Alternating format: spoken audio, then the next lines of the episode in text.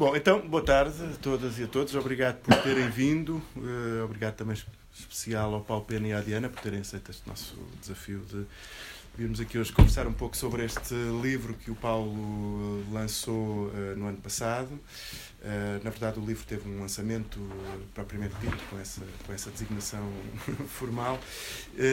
E na altura, quando saiu, nós, nós aqui, eu e o Bernardino, enfim, conversávamos que era, portanto, seria interessante seguramente ter aqui uma, uma conversa em torno do livro e, pronto, e depois conversámos e proporcionou-se para, para, fazer, para fazer agora.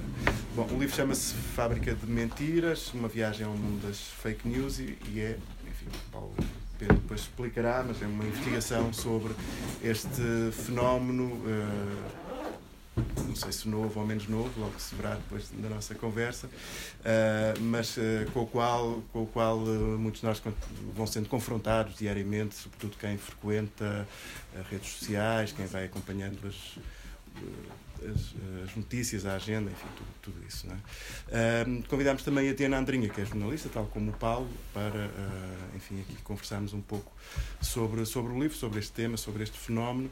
Uh, e, e, pronto, basicamente era isto. Não estávamos há pouco a ver quem é que seria o mais importante para falar primeiro. Não sei, não sei, não sei o que é que se concluiu. Mas, bom, tem a palavra. Mas eu, eu, posso começar para, para, para livrar disso adiante. Um, Obrigada, Paulo. Já estás é treinado.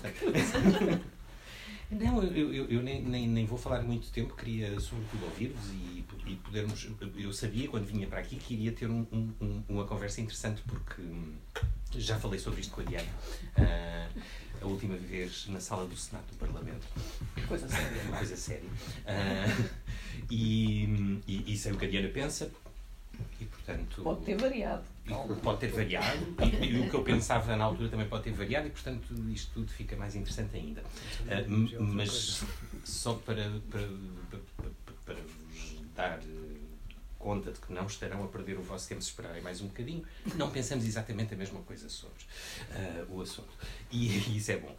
Um, eu, eu não queria muito ter escrito este livro foi foi uma enfim foi uma decisão assim apressada e, e relutante um, mas quer dizer eu já estava a trabalhar sobre o assunto há muito tempo e portanto tinha um livro basicamente pronto para, para, para ser feito, mas decidi fazê-lo por uma outra razão, que é o último capítulo, que é o capítulo sobre jornalismo, uh, que acaba de uma maneira assim um bocadinho estranha, o, um livro sobre, enfim, a, a fábrica de propaganda da nova, da nova política, sobretudo europeia, como vocês vão ver, mas que tem ramificações mundiais, dos Estados Unidos à Índia, ou, enfim, todo.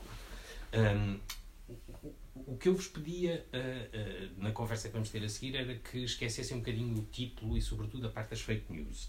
Porque uh, o título, talvez não, A Fábrica de Mentiras, não é meu, é do Pedro Vieira. O Pedro Vieira, estávamos a ter um, almoço e eu precisava de fechar um título com a editora e o Pedro Vieira perguntou-me o que é que era genericamente o livro e eu disse-lhe disse o, o assunto e ele é que teve esta brilhante ideia. Um, o, porque, é que, porque é que eu vos peço que esqueçam uh, um bocadinho a parte das fake news propriamente ditas, porque são apenas a ponta do iceberg da história. As fake news, um, podemos aqui fazer a história delas, mas sempre existiram, desde os romanos, nós sabemos que houve campanhas de fake news uh, contra o Marco Aurélio, pelo menos, eu saiba que foram cunhadas moedas falsas, etc. O, Porquê é que eu vos peço isto de esquecer as fake news? Porque o mais importante, creio, creio eu que não é isso. O mais importante é a forma como nós organizamos hoje o nosso debate público, uh, os mecanismos de garantia. Enfim, a palavra independência é estranha aqui neste contexto, mas a garantia de uh, independência da forma como são produzidas as notícias que nos fazem depois ter opiniões. Uh, eu continuo a acreditar naquela velha ideia de que o jornalismo serve sobretudo para isso, que é dar às pessoas informação para que elas tenham opiniões melhores, formadas, eh, baseadas em factos. Eh, tenho aqui na epigrafa Ana Arendt a dizer isso, mas não, não vos vou amassar mais com isso, mas o que nós podemos hoje ver, e eu senti muito ao fazer este trabalho, este trabalho começa com uma fake news conhecida aqui, que envolvia a Catarina Martins, um, uma história lógica, que ainda por cima era mais gira porque vinha das eleições brasileiras, tinha sido inventada pelos apoiantes do Bolsonaro e depois foi reciclada cá. Um, mas começa aí e vai depressa para um outro lado, para a forma como se organiza agora com estes métodos de discurso de ódio na Europa. Um, temos aqui um exemplo de uma campanha que foi montada sobre refugiados e que teve um impacto significativo em vários países da Europa e eleitoral, pelo menos em Espanha, com a ascensão do Vox, um, e que depois fala daquilo que para mim é o mais importante, que é como nós estamos a garantir e a dar uh, às grandes plataformas, ou, sobretudo ao Google e ao Facebook, que são, por sua vez, donos do YouTube, do Instagram, do WhatsApp, um, ao Google e ao Facebook informações muito preciosas sobre a nossa intimidade enquanto cidadãos, enquanto pessoas. Uh, cada vez que procuramos o que é que se faz quando se tem uma dor de cabeça, estamos a dizer ao Google que temos dor de cabeça, que temos problemas de saúde, que temos. Uh, não temos a consciência disso, ou quando simplificamos a nossa vida e damos o nosso cartão de crédito uh, ao Google Passwords para gerir aquilo cada vez que nós precisamos lá ir outra vez, ou o cartão de débito, ou outra coisa qualquer, estamos a dar-lhes informações sobre a nossa conta, sobre os limites da nossa conta, sobre o, o, nosso endividamento. Estamos a dar informações ao Google e ao Facebook que não daríamos aos nossos melhores amigos. E não temos noção disso nenhuma na forma como lidamos com, com estas plataformas. O grande problema é que estas plataformas se tornaram também nas, nos organizadores do nosso debate público. E isso é o grande problema democrático que nós temos, com, que nós temos que lidar. Eu falo aqui da regulação, digo o que penso sobre o assunto. Uh, e para não, não tomar muito mais tempo e ouvir adiante. O que acabo por dizer no fim é que nós não podemos dispensar o jornalismo e, sobretudo, o jornalismo não se pode dispensar de si próprio. Eu, eu tenho uma visão muito crítica sobre a forma como se faz jornalismo hoje, como as redações se organizam, como a concentração nunca antes vista dos grupos de comunicação social está a produzir um monolitismo que não é só político, uh, é um monolitismo cultural, um monolitismo. Uh, para ser simpático, acho que, a melhor coisa a dizer sobre isso é que, a, que falta um, espírito do tempo. Uh, as redações hoje não conhecem o tempo em que vivem. São redações de pessoas como eu, brancas, com permanência universitária e com menos de 47 anos, uh, neste caso, e, uh, e, e, que, portanto, não são espelho nenhum, nenhuma realidade e não são demograficamente nada uh, ligadas à sociedade que deviam ser. E depois têm muitos outros problemas, até na forma como a maior parte das vezes em que estou em debates como este sobre fake news, as pessoas dizem: Então e vocês? E essa é a parte que eu gosto mais de, discutir. E vocês também fazem fake news? Claro que fazemos, sim. O jornal que eu leio religiosamente desde que era jovem e que continuo a gostar, apesar de tudo. Uh, diziam que uma ministra se ia embora e a ministra tinha avisado os Açores na véspera que não se ia embora, eh, que ficava. Uh, os jornais enganam-se, os jornais erram e, é, e errarão cada vez mais porque se dispensaram de ter uma prática interna de correção desses erros e de validação da informação que dão às pessoas, etc. E, portanto, essa é a parte que eu gosto mais do livro, foi basicamente por isso que o escrevi, e essa é a parte que eu tenho em comum, com certeza, com a Diana. Bom, portanto, esta é a deixa para mim. Eu queria começar dizendo, como se nota, sou muito antiga e, portanto, ao contrário do Paulo, que fala com muita facilidade, eu escrevo. Uh, deve ter sido por isso que trabalhei muitos anos no audiovisual e continuo a acreditar mais na palavra escrita. Por outro lado, queria-vos dizer uma coisa. Esta reunião de hoje tem, uma, tem um bónus. Uh, o bónus é que, além do Paulo, que é um especialista, eu que não sou uma especialista, mas digo bocas, tem uma professora brasileira, que é a Silvia Moretson, que está aqui à minha direita, muito caladinha, e que tem estudado também muitos assuntos ligados ao jornalismo, à forma como se faz jornalismo, é bastante crítica do jornalismo e, sobretudo, tem coisas interessantes porque tem um livro que eu aprecio muito, que gosto muito do título, mesmo que não tivesse lido o livro, por acaso até li, o esforcei para. Mas o título é muito bom. Que é não leu? Li, li. Ah, então, eu sou uma rapariga esforçada, leio tudo. Chama-se Pensando contra os Factos E eu acho que esta é uma das coisas mais importantes, porque acho que a forma como nós naturalizamos as coisas é o primeiro erro do jornalismo. Uh, o Paulo lembra aqui no livro uma frase que eu já conhecia também há muitos anos, uh, que é: um jornalista é aquele se a tua mãe te disser gosta muito de ti, duvida e tenta ter a confirmação. Confirmar. A informação pode ser falsa. Uh, pronto. Uh, Hoje mesmo. mas pronto. Eu escrevi, eu escrevi, portanto, uma coisa, nós já tivemos de facto esta conversa, o Paulo já hoje fez uma apresentação diferente, nota-se que está rodadíssimo, porque nos últimos tempos está a tentar ir para o céu em corpo e alma. Ainda todos os convites que lhe fazem para discutir o livro, coitadinho, quer dizer, coitadinho. Uh, eu, como não estou tão treinada e como fake news não é um assunto da minha especialidade, a não ser ter vivido sempre no meio delas, queria escrever uma coisa que vos vou ler. Eu já tinha mostrado neste debate que ele falou, que foi na sala do Senado, não há seríssimo, uh, que como comecei o, o meu trabalho como jornalista numa altura em que a fidedignidade da informação era assegurada pelo lápis azul de uns senhores que eram coronéis, de uma forma geral, também podiam ser tenentes, mas enfim, a gente decidiu que eram coronéis. Uh, depois disso, uh, quer dizer, eram eles que diziam se a notícia era fidedigna ou não era fidedigna, não éramos nós.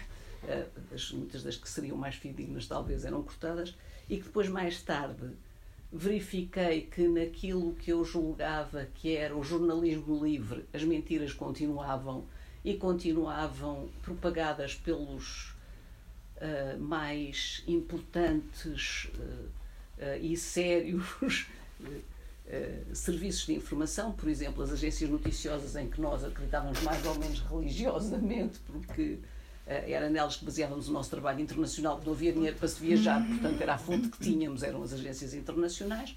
E eu já citei isto ao Paulo, o Paulo já conhece esta história, que é, por exemplo, enquanto jornalista de internacional, sentada na RTP, recebia as notícias de internacional, tentava, enfim, traduzi-las, dar-lhes um, se calhar uma ligação maior com as coisas que as pessoas conheciam, mas foi assim que me fui habituando a, a ouvir falar sempre dos guerrilheiros comunistas da Farabundo Martí. Uh, até que fui fazer um trabalho sobre refugiados, um daqueles trabalhos que todos nós sonhamos fazer e eu tive a sorte de ter feito. Uh, enfim, ficamos marcados para a vida sobre a questão dos refugiados, mas como trabalho foi extremamente interessante. E no campo de refugiados, onde encontrei os refugiados, as pessoas da Farabundo Martí, cheguei, não via ninguém, mas os cânticos ao longe. E perguntei: olha, vocês desculpem, onde é que estão os refugiados? Ah, então não os houve, estão ali, estão a, ce a celebrar a Sexta-feira de Paixão. No meu conceito de militantes comunistas não estava a celebração da Sexta-feira de Paixão. E, portanto, resolvi vê-los mais perto. E vê-los de mais perto era muito engraçado, porque era, obviamente era um campo de refugiados, portanto tinha tendas, e nas tendas não se via de facto, quer dizer, eu já não falo do Marx e do Engels, mas quer dizer, é que nem sequer, nem sequer o Fidel Castro, quer dizer, tudo quanto se via era o Papa João Paulo II, que para comunista lhe faltavam as penas, Uh, pelo menos, quer dizer, e depois, e depois os arcebispos, esses cinco, lutavam na América Latina. E, portanto, uh, nesse dia comecei a ter as minhas dúvidas sobre uh, as informações que recebia em tempo de democracia, de liberdade de imprensa, de fontes tidas como sérias. E, portanto, as, as, fake news não me dizem muito o coração. Nunca conheci outra coisa. Quer dizer, o esforço da luta por que as notícias não, não sejam falsas uh, é muito duro e foi muito duro durante toda a minha vida e foi muito duro perceber que na maior parte dos sítios onde eu trabalhava vão preferiam mesmo que eu não dissesse, não tivesse a mania de dizer algumas verdades. Portanto, e que havia coisas que tinham que ser. Por exemplo, nunca me esqueço de um chefe que me explicou, estava, era uma manifestação enorme uh, em El Salvador e, pessoas, e, e, havia tiros lado a lado. E eu pus os trabalhadores reivindicam, era uma manifestação de trabalhadores, e os trabalhadores reivindicam, ele chamou-me, isto era na RTP, chamou-me, olhou e, e, cortou.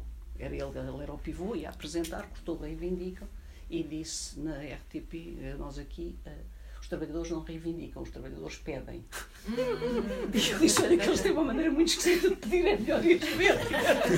Mas, de qualquer maneira, a tese era esta, não é? As palavras significam e os trabalhadores, vocês ficam a saber, não têm nada que andar para aqui, nem exigir, nem eu não sei o quê, eles pedem. Muito bem. Mas eu percebi, que, ao ler o livro do Paulo e ao ouvir falar do Paulo, que mesmo o Paulo, ainda em setembro de 2018, não acreditava muito, nem se ligava muito às fake news.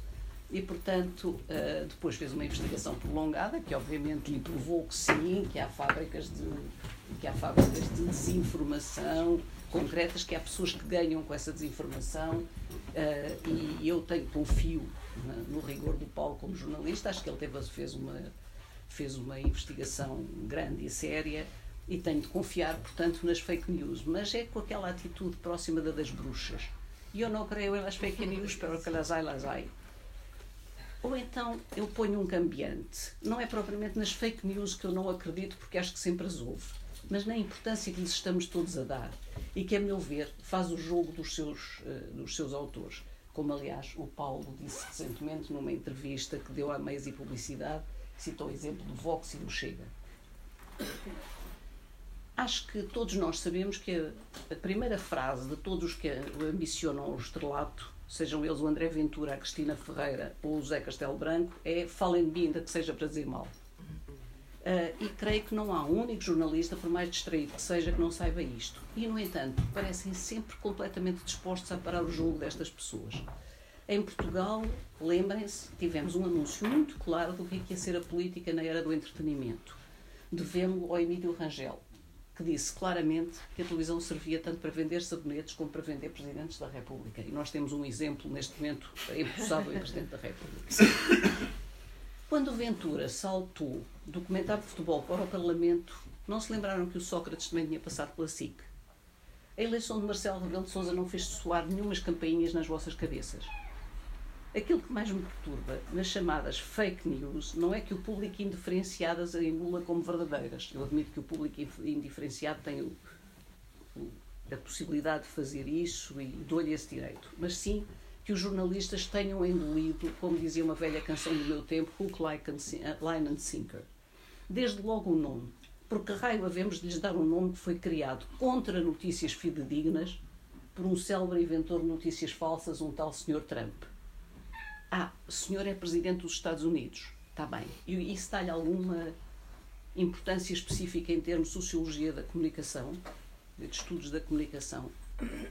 Depois, porque, a meu ver, os jornalistas foram coniventes com a chegada à esfera pública de muitos dos temas que, tratados de acordo com o que se convencionou chamar regras jornalísticas, nunca teriam sequer chegado, nunca teriam sequer sido feitas. O caso Casa Pia foi um flagrante alerta de como a comunicação social e não, não só os proprietários da dita, não culpemos sempre os proprietários dos média, mas os seus jornalistas, se prestavam a deixar o seu papel de observador para servir de porta-voz de entidades judiciárias.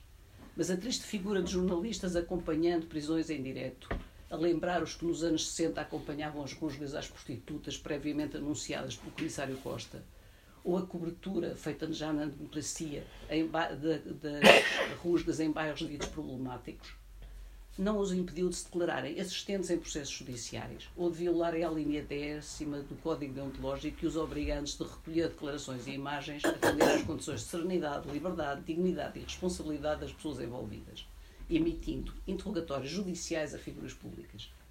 Foram também os órgãos de informação, sem que se conheçam grandes protestos das suas sessões, talvez tenha havido e seja a minha ignorância, a abrir a caixa de Pandora dos comentários insultuosos na, na internet, aceitando-os acriticamente, mas dignificando-os com a chancela do órgão de informação a cujos artigos alegadamente se referem. Ler as caixas de comentários, francamente, acho que é um exercício de masoquismo que deveríamos fazer todos os dias. Foram também esses órgãos de informação que muitas vezes serviram de caixa de ressonância a tomadas de posição que desservem a democracia, que é o seu habitat e o seu oxigênio porque se gostamos muito de repetir que não há democracia sem jornalismo livre, a inversa é igualmente verdadeira, mesmo que esquecida. Sem democracia não há jornalismo livre. Um parênteses.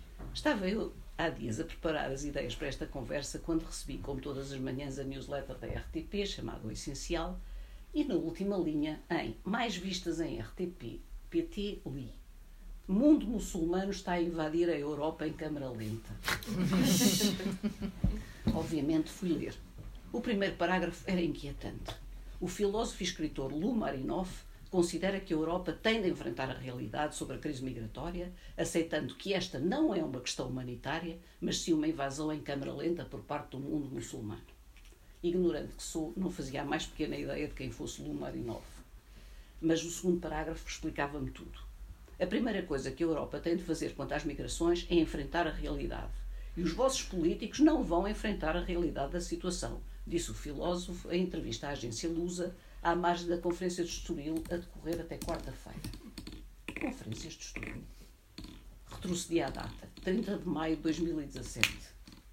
Mas estávamos já em janeiro de 2020. Por que este destaque a esta notícia? Tinha andado à procura de fake news, estas falam muitas vezes de um perigo muçulmano, que seria obra de um algoritmo? Talvez. Mas também não era menos obra de um jornalista distraído. É por coisas assim que, concordando com o Paulo que o combate à informação tóxica e ao poder dos algoritmos passa pelo bom jornalismo e que, nesse sentido, os algoritmos até podem vir a ajudar-nos a tentar melhorar a profissão, ou obrigar-nos a reencontrar-nos, não sou tão otimista como ele. Na verdade, foram os próprios jornalistas que escancararam a chamada janela de Overton, que acabei de saber que é um conjunto de termos, temas considerados aceitáveis na esfera pública, mas não creio que tenha sido um algoritmo que se lembrou de perguntar à Cristina Ferreira se admitia candidatar-se à presidência. Que admitiram que dar primeiro podia ser mais importante que dar corretamente.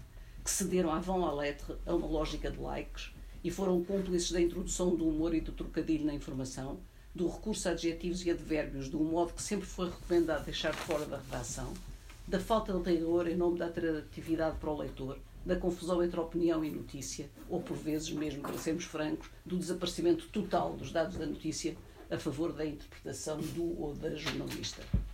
E da normalização das formas de pensamento que deveriam ser questionadas. Querem alguns exemplos? O mais comum é o de que a polícia, quando acabou de espancar o número de manifestantes ou de pessoas envolvidas numa discussão, se viu obrigada a intervir. A outra é, tantos anos depois de se ter revelado falso afirmado na Cimeira das Lajes de Triste Memória, a crença de que as informações norte-americanas são credíveis. Desde não sejam do Trump, mas se for de um amigo do Trump já são credíveis. As do Irão é que nunca. Ou a que juízes e procuradores da República, ungidos por um qualquer Deus, vivem sempre acima da luta de classes e falam sempre verdade em questões de corrupção, embora errem por vezes em questões de costumes. Podemos falar também de como há sempre narcotráfico nos países que interessa ao capital desestabilizar e tanta corrupção em África, sem que se aponte quem são os corruptores e porquê que querem sê-lo. Outra razão para o meu não otimismo é uma certa crença jornalística de que a questão da informação tóxica é uma questão de algoritmos, quando, a meu ver, é sobretudo uma questão política. Nenhum algoritmo quer ter o Trump ou o Bolsonaro no poder, mas há muitas forças políticas e económicas a quem é útil tê-los aí. E aqui entra outro problema. O jornalismo português chegou tarde à democracia e, farto que estava de anos de censura e escaldado que também estava pelas lutas do PREC, quis distanciar-se da política, passando a erigir como valor fundamental uma imprecisa objetividade, que veio a revelar-se ser, lamento dizê-lo, sobretudo pensar sempre de acordo com a maioria, não interrogar a visão maioritária dos factos, confundir a liberdade de expressão com o dever de difundir publicamente qualquer informação ou opinião não fundamentada nem comprovada, esses microfones em frente à boca dos cidadãos que o Woody Allen também pararia em Para Roma com amor, não sei se viste e que tão longe ficam daquele conselho referido pelo Paulo Pena sobre a necessidade de dar a dúvida, mesmo quando é a nossa mãe que nos diz que usamos. As novas gerações não viveram a censura nem o PREC. Desabituaram-se de ver o jornalismo como campo de luta cívica que é. E temo que isso os deixe desarmados perante a informação tóxica. Eu sou velhinha, como vocês já terão reparado. Porque essa só se combate fazendo-lhe frente, apondo às suas falsas verdades, não só as provas de que são propositadas, como também fez o Paulo Pena ao explicar até o interesse económico por trás desses promotores de notícias falsas, mas sobretudo que são falsas. É este aspecto de serem falsas que eu acho que temos que lutar por isso. Eu sei que é difícil quando vivemos a era da velocidade e é muito mais fácil filmar o que nos mostram, ouvir os que já querem falar, do que lutar para ver, procurar outras vozes, pensar o contraditório. É muito mais fácil, mesmo em termos desse contraditório, ouvir duas opiniões opostas. Já ouvi os dois senhores que se candidatam ao PSD e não preciso de verificar de facto qual é que descreve melhor a realidade. Uh, isso paga-se em credibilidade, embora talvez tranquilize os jornalistas que acham que ao fazer isto estão a cumprir as regras profissionais. Confesso, isto assusta-me muito. Assusta-me que os jornalistas se vejam como profissionais de uma função técnica e não de uma missão cívica. que não tenham a apetência de luta cívica para defender a democracia, que é, e insisto, a garantia da sua existência, e para a qual, como só dizer-se muito agora, não há planeta B. Depois penso nos anos de censura. Na guerra colonial tinha de ser descrita como terrorismo de um lado e ações de polícia do outro. Nas cheias de 67, em que a censura modificou o número de mortes a seu belo prazer. No analfabetismo. Nos papéis clandestinos. Que nos copiógrafos da imprensa, na, nos copiógrafos da imprensa estudantil e clandestina. E como, apesar de tudo, da PIDE e do medo, o regime caiu. E penso na propaganda nazi, na força tremenda para aniquilar todos os que lhes opunham. E como, apesar disso, a Segunda Guerra foi ganha pelos aliados. E então, apesar do Trump, do Bolsonaro, do Orbán e de outros como eles, volta a acreditar, como o Paulo Pena, que talvez a desinformação possa vir, não a destruir, mas a fazer renascer o jornalismo. E devo dizer que me ajuda nisso vários excelentes artigos que têm sido publicados nos últimos tempos. Uh, por jornalistas que conseguem tal bolsa tu também conseguiste e que conseguem fazer esses trabalhos. Isto faz cair sobre nós uma pesada responsabilidade, de permitirmos ao público, perdido entre informações e opiniões contraditórias, muitas vezes apresentadas com o mesmo grau de credibilidade, voltar a poder passar da dúvida metódica em relação a tudo o que vê, ouve e lê. E esse é que é, para mim, o grande risco da insistência na questão das das notícias falsas para a distinção entre aqueles que procuram o esclarecimento público e os que apenas procuram os cliques que possam transformar em moeda sonante. Obrigada, Paulo, pelo teu trabalho de investigação, mas obrigada pela tua vontade em melhorar o jornalismo e em lutar para dar ao público a informação de que precisa. Pronto, obrigada. Pronto, e agora. Então Abrimos as hostilidades. Se ainda ninguém adormeceu, podem falar. Silvia, tens a honra. Pá. Eu tenho a honra, olha, eu fico muito constrangida de falar alguma coisa sobre, assim, eu não conheço minimamente, eu, minimamente até conheço, mas só minimamente. O jornalismo aqui foi por causa disso que eu mudei o, o tema da minha tese, né, em função do Carlos Fino, quando eu comecei a acompanhar lá na. Eu, eu fiz a minha tese foi em 2000 2006, quer dizer, concluí. Mas em 2003 eu estava a caminho, ia fazer uma outra coisa, era sobre cidadania e tal. E aí, quando comecei a acompanhar a cobertura da RTPI, Daí eu tive uma certa ilusão a respeito da RTP, porque agora que eu vim morar aqui eu estou vendo e, e, realmente eu fico meio chocada, assim.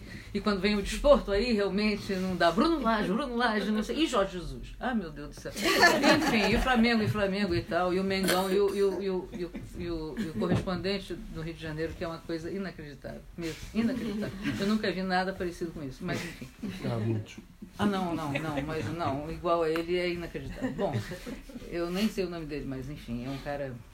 Mas eu tive uma ilusão, enfim. Aí eu, eu mudei completamente, foi ótimo. Até eu acho que eu fiz uma coisa bem melhor do que eu poderia ter feito, esse livro, pensando contra os factos, não contra os fatos, porque os fatos são. Né? Hum. Enfim.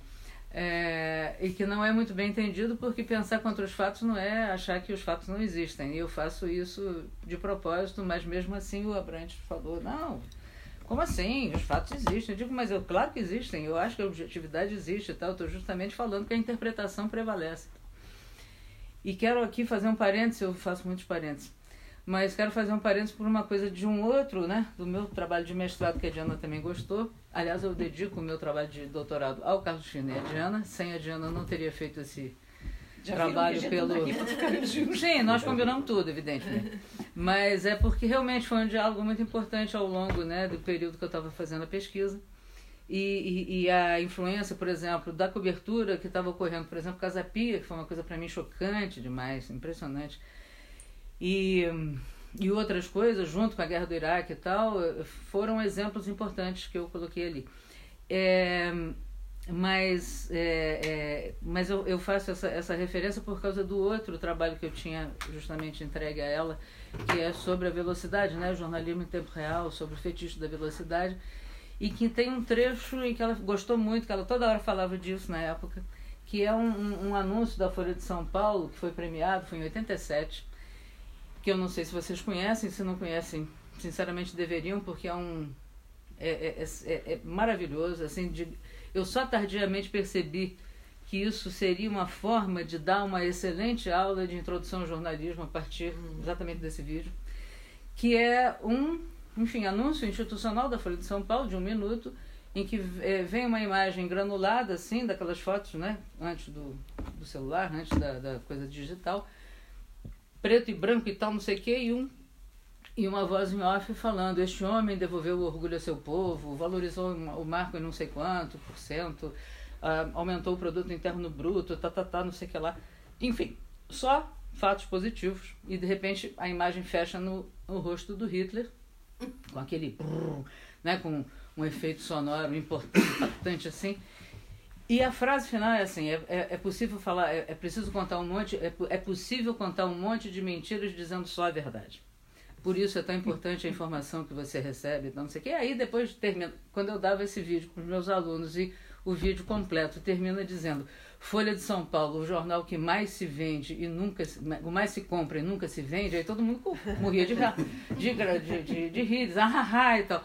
Eu disse, olha, mas eu lembro da Folha de São Paulo de outra época, não sei o quê. E veja bem, esquece isso e pensa nessa frase.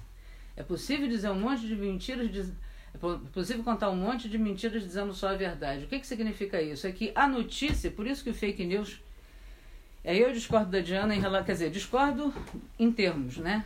Porque assim, eu entendo qual é, qual é a crítica que ela faz em relação a você comprar uma, uma, uma expressão que vem do Trump, mas é comprar uma expressão que acaba viralizando, enfim, como se, tá, como, como se costuma dizer hoje, e que você acaba tendo que se referir a ela, porque se você não fizer isso, hum, você está fora da discussão. E ao mesmo tempo é uma forma de discutir, é uma forma de dizer, olha, fake news sempre houve, né? E não é nem no Império Romano, claro, claro, porque a política é isso, a política é é a mentira, né? Aliás, outro parênteses, quero te dizer, quando eu abri o teu livro e vi as duas epígrafes, eu falei, ah, interessante. Essa epígrafe do, do Leonardo Cohen é exatamente a epígrafe do meu trabalho de pós-doutorado. É. Não é plágio, por favor. É verdade, eu provo, eu provo, eu tenho provas de que quando eu entrei aqui na universidade, lá na Universidade do Minho, em um ano passado, retrasado, retrasado, né? 2018. passado. Um ano passado passou tão apressado. Não, é porque agora eu já estou meio confusa, mas é dois, não, foi 2018 que eu entrei lá, claro, foi em outubro. Então, tá aqui, então já tem. Essa epígrafe. E, depois, e a Ana Arita eu cito o tempo todo exatamente esse, esse é, é, ensaio dela sobre verdade política, né? E quando ela abre, justamente dizendo: nunca ninguém pensou que que, que, a, a, que a sinceridade fosse uma isso logo no início, né, do, do texto dela. Nunca ninguém imaginou que a sinceridade fosse uma característica do, dos políticos. Aí eu, eu, uma vez eu participei de um debate e disse assim, isso é porque ela não conheceu o PT e muito menos o PSOL, porque se ela estivesse viva e visse o que, que o PT e sobretudo o PSOL fazem, eles, ah, ética na política, não sei o quê, vamos lá, enfim. Mas, mas só para dizer que, a, que, a, que a, o nosso ponto de, de, afinidade já começou aí, depois houve uma série de discordâncias que depois eu espero poder falar.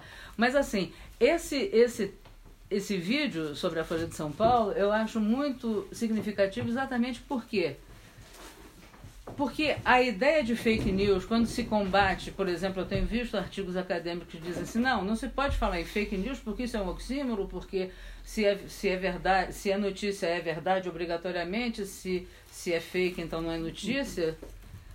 É verdade no sentido específico de se uma coisa não aconteceu, você diz que aconteceu. Mas se você interpreta de uma maneira enviesada, distorcida e tal, aquela coisa aconteceu e a maior parte das fake news não é uma coisa que simplesmente se inventa.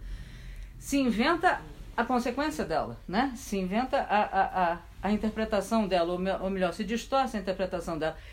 E aí eu junto isso com outro texto muito sintético do, do, do Eugênio Butti, no tempo que o Eugênio Butti era um cara legal, que depois ele desvirtuou completamente também, mas enfim, que, que, que, que, ele, que ele põe na orelha de um livro chamado A Arte da Reportagem, já tem, sei lá, 20 anos, mais do que isso, em que ele, cujo título é Fatos e Menos Fatos em que ele diz assim, porque ele gosta de assim, de pá, pronto, falei, né? Então ele diz assim: os fatos são o que menos importa nas grandes reportagens. Aí disse, ui, que coisa, uau, então não precisam do. Que nem eu falando, pensando quantos fatos. Ah, como assim não precisa dos fatos? Claro que precisa. Aí ele vai dizer, não, não, precisa dos fatos, mas os fatos são os básicos do básico. Sem os fatos você não tem reportagem, mas só com os fatos também você não tem. Se você não tiver. Se o jornalista não for capaz de interpretar, de conhecer aquilo que ele está falando, sobre aquilo que ele está falando, e interpretar aquilo, e, e dar um sentido àquilo, e, e aí a disputa, o tempo todo, que hoje se fala de disputa de narrativas, que eu digo que é guerra ideológica, mas enfim, fala-se em disputa de narrativa, é, é, é, esse o sentido que vai ter o jornalismo. E aí, voltando ao que a Diana estava falando né, nessa intervenção, é assim, se a, a, gente precisa, acima de tudo, ter consciência de que a nossa atividade é atividade política. Quando eu comecei a ter contato com ela, ela me falou do Zé Rodrigues dos Santos, que o cara nem sequer votava, porque não pode se contaminar. Aí eu falei assim, mas olha, como é que você pode defender a cidadania se você exclui, você, você próprio se exclui do, do do elementar da cidadania, mais, o mais elementar que é votar, enfim, não precisa nem declarar o voto, mas enfim. Em princípio, ainda bem que não vota. Em princípio, ainda bem. Quem não vota? Neste caso, neste caso, é Ah, não, mas. Mas, mas vai que não. Mas, mas é verdade que não vota mesmo? Aí é que tá. A gente não tá ali no Mas ele diz que não vota. Mas assim, essa coisa de não, não, não sujo as mãos, é claro que você suja as mãos. Tem, tem que sujar as mãos obrigatoriamente, porque o jornalismo é uma atividade política claro.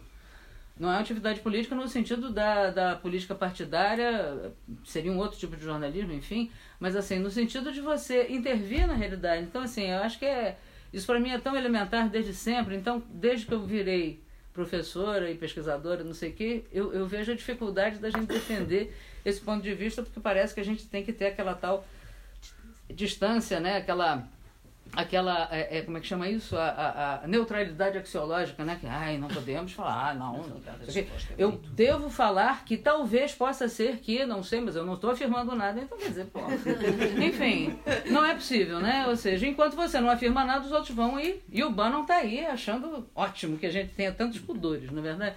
Então eu acho assim, eu acho que tem que, antes de mais nada, assumir isso.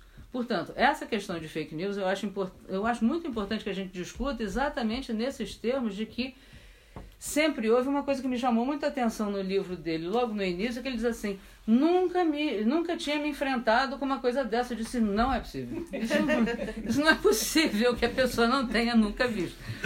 Aí eu pensei: porque o que, que acontece? O que eu acho que acontece é que, é que você não define o que é fake news, né? Ou seja, e, e afinal não defi eu, eu, eu sou muito contra essas definições muito genéricas e muito compartimentadas que dizem fake news pode ser isso, isso, aquilo, aquilo outro, tal, tal, tal. É tipo o populismo, que agora mesmo eu assisti um, um, um Vá, pronto, não um debate um debate na, na, na nova e que diz assim ah o populismo é tão é um conceito tão vasto e tão amplo e tão fluido que aí eu digo que não explica nada, ou seja, não adianta falar em populismo. Você fala o populismo que é um fascismo e o populismo que é o Chaves, ou sei lá, não é a mesma coisa absolutamente, mas enfim, tudo mistura, bate no liquidificador, enfim. Como é isso? Não, não é possível, você tem que ter uma, um rigor, mas E aí assim, foi foi inter... é interessante, é, é, sobretudo, perceber isso, assim, quer dizer, o que que transparece, o que que transpareceu para mim na, no teu encadeamento aqui é que, e, e, eu acho que isso fica claro já no final, quando você fala nessa pessoa que eu não conheço, do Anne Wegener, da Ohio State University. É, né? sim. Então, a informação que as pessoas. Que, a informação que é muitas vezes repetida tende a tornar-se verdadeira para as pessoas. A fonte que difundiu não fica na memória, mas a informação vem a a cabeça rapidamente, as pessoas acreditam na veracidade. Porque essa questão da credibilidade, né, que é uma coisa sobre a qual eu estou trabalhando mais intensamente hoje e uma colega minha lá no Brasil já há algum tempo já vem, e foi ela que me alertou para isso, que eu achei bem interessante. Quando as pessoas ouvem repetidamente a mesma história, assumem que é verdade. Esse é um dos efeitos de verdade. A repetição pode aumentar a credibilidade da informação. Parte da natureza insidiosa das fake news é a possibilidade, de, possibilidade que dá às pessoas de as replicarem. Há um outro dado muito importante, acrescenta Wegener, é quando, quando as pessoas obtêm informação, mesmo que seja falsa, elas gostariam que fosse verdade.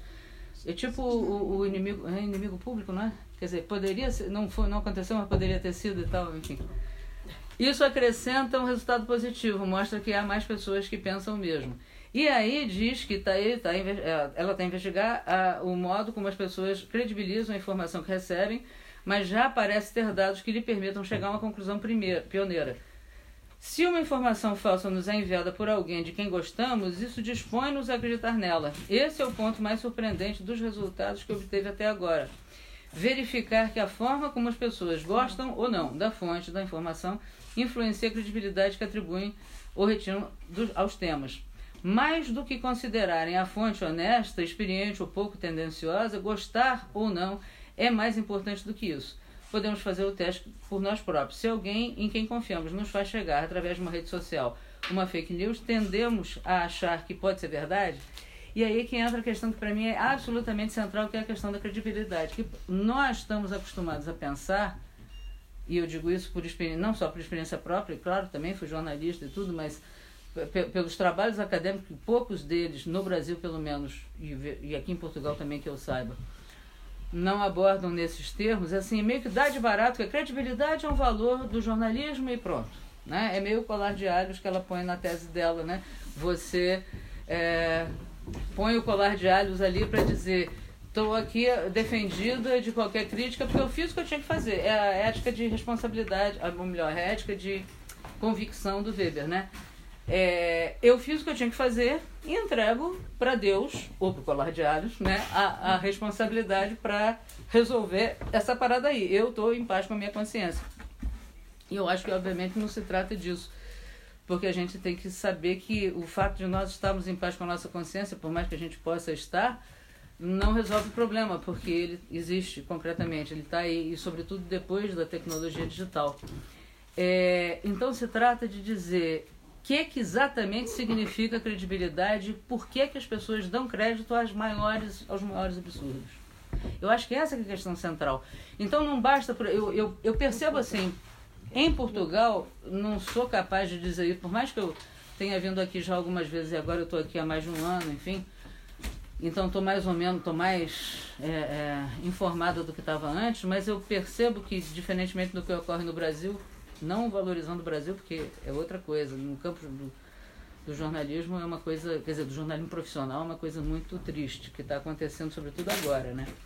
Mas, mas eu acho que é uma. Por exemplo, você tem uma, vocês têm uma diferença muito grande em relação a nós, que é a coisa da carteira profissional, né? A comissão da carteira, é jornalista quem tem a carteira, entrega a carteira se você vai fazer assessoria, devolve a carteira depois que sair da assessoria, assim vai. E nós não temos nada disso, é uma bagunça e tal e o sindicato também não tem grande influência. Uh, mas isso, ao mesmo tempo, traz uma, uma, uma espécie de convicção em relação ao meio profissional, que é nós somos uma categoria profissional que temos uma determinada, né, um, uma relação de regras e tal, que respeitamos essas regras e aí está resolvido. Silvia, deixa eu ver Vamos se mais... alargar. Tá, não, mas assim, só para fechar isso. E isso que eu acho que é pouco em relação a, a, a, ao, que, ao que a gente pode discutir em termos de, é, da responsabilidade do jornalista, né? Eu acho que o jornalista deveria avançar no sentido de uma, de uma consciência maior a respeito do que significa essa questão da credibilidade. Muito bem.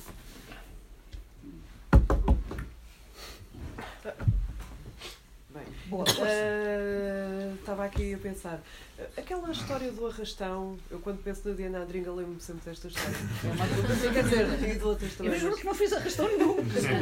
mas isso, isso na altura, eu lembro-me vagamente da história. Isso foi, isso foi também é, o que se hoje poderia chamar de fake news, não é? Totalmente. Foi uma coisa completamente. Foi, uma coisa, foi uma coisa artificial. Que, foi, que foi artificial e em que eu acho que está muito bem demonstrada esta questão. Aliás, no filmezinho que nós fizemos para denunciar, o filme não é só uhum. de outras pessoas Aliás, foi o Mamadou Ba que veio ter comigo para sugerir que se fizesse também qualquer coisa sobre isso. Mas uh, eu acho que é muito bem explicado pelo. Como é que se chama? Miguel Valdalmeida. Quando ele diz que o que acontece é que há uma apetência na população uhum. para acreditar em crimes feitos por negros, jovens negros, e portanto acreditaram naquilo. A questão, a questão que é muito curiosa verificar é porque, porque os jornalistas aceitaram uh, as notícias como boas, vindas todas da mesma fonte. Usaram fotografias tiradas pela mesma fonte, não são fotografias jornalísticas, são fotografias tiradas pela mesma pessoa.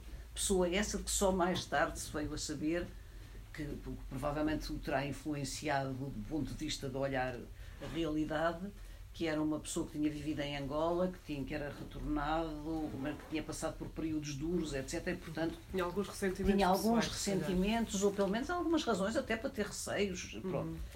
E é ele que alerta, que alerta a polícia. A polícia chega, faz aquilo que é normal, é obrigada a intervir, não é? Vê jovens negros, bate-se. Quer dizer, para que é que servem os jovens negros? Não é para lhes bater. Quer dizer, bom, e, e, portanto, começa a bater-lhes. Como começa a bater, eles fogem e correm. Portanto, Uh, arrastão. Arrastão. Depois tem uma coisa engraçada que é as pessoas estavam, estavam um jovem negro, filho de um, de um deputado municipal do PSD, que chegou a casa muito espantado com tudo aquilo, muito assustado e muito espantado com tudo aquilo, e ele falava de ter visto 15 miúdos negros que estavam a ouvir música, que estavam alto, como é normal nos jovens e não sei o quê, com as rádios e não sei o que mais.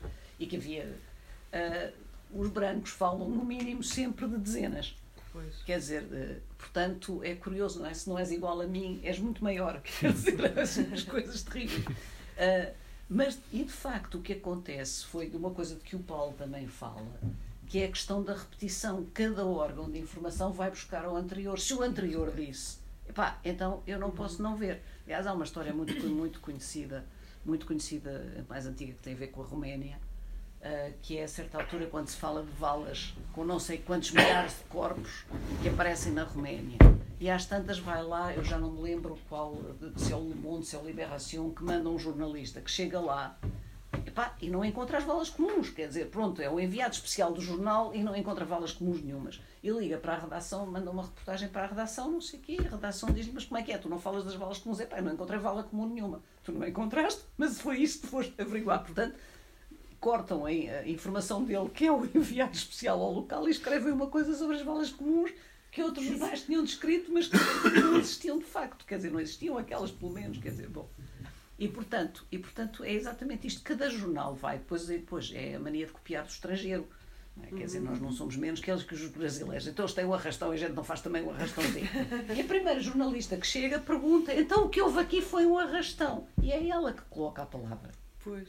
E a partir daí todos começam a falar de arrastão. E depois, e depois quer dizer, como diz o, o Ricardo Araújo Pereira, quer dizer, como é que ninguém pensa que em Portugal é difícil juntar 500 pessoas, seja para o que for, agora arranjar 500 para ir para a praia roubar. Ainda se arranjássemos 500 íamos roubar o Banco de Portugal, agora roubar, roubar a porcaria, a porcaria na praia, que as pessoas só andam com o seu biquíni. Isso, pronto. E, portanto, foi, aquilo pegou completamente e permitiu verificar uma coisa muito interessante, que é o tal efeito esquisito que estes fake news podem ter é que a polícia confirma, e quando nós mais tarde falamos com o, com o comissário, o que ele nos diz é: então não havia de acreditar, era um jornalista, epá, eu não sabia, eram jornalistas a telefonarem para cá dizer que havia um arrastão. E não sei que os meus homens que estavam no terreno também se assustaram, também disseram não sei quem, e nós confirmámos. Só depois é que, quando percebi que era falso. Pronto, esta é a primeira coisa. É, são os próprios jornalistas que dizem à polícia que aquilo é um arrastão depois a polícia confirma. Não, e confronta ele dizendo, vocês não vão fazer nada. E né? depois, e, portanto, eles, eles têm, eles têm, têm de fazer. Dizer, é? claro, vamos fazer, sim, que vão fazer.